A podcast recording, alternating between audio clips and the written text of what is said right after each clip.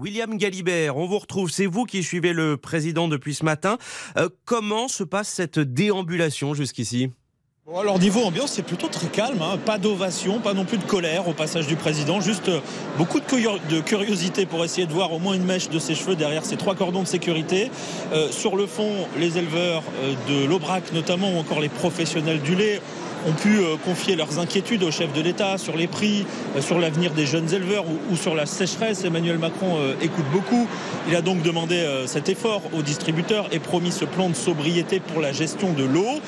Et j'allais presque oublier le menu dégustation. Pour l'instant, ça part doucement. Le président a commencé par une huître de bon matin, puis de la viande de salers et un peu de lait. Mais ce n'est qu'un début là aussi. et, les retraites, William, est-ce que le dossier revient? Pas vraiment pour l'instant. La matinée a vraiment été centrée euh, sur les problématiques agricoles et, et le président a passé beaucoup de, de temps à l'intérieur des stands aux, aux côtés des, des éleveurs notamment. Mais sur les retraites, comme dirait l'autre, il y en a qui ont essayé, ils ont eu des problèmes. Un petit groupe de 5 ou 6 personnes tôt ce matin avec quelques pancartes anti-réforme a tenté de s'approcher. Ils ont vite été éloignés et leurs pancartes en car- en carton ont été déchirées.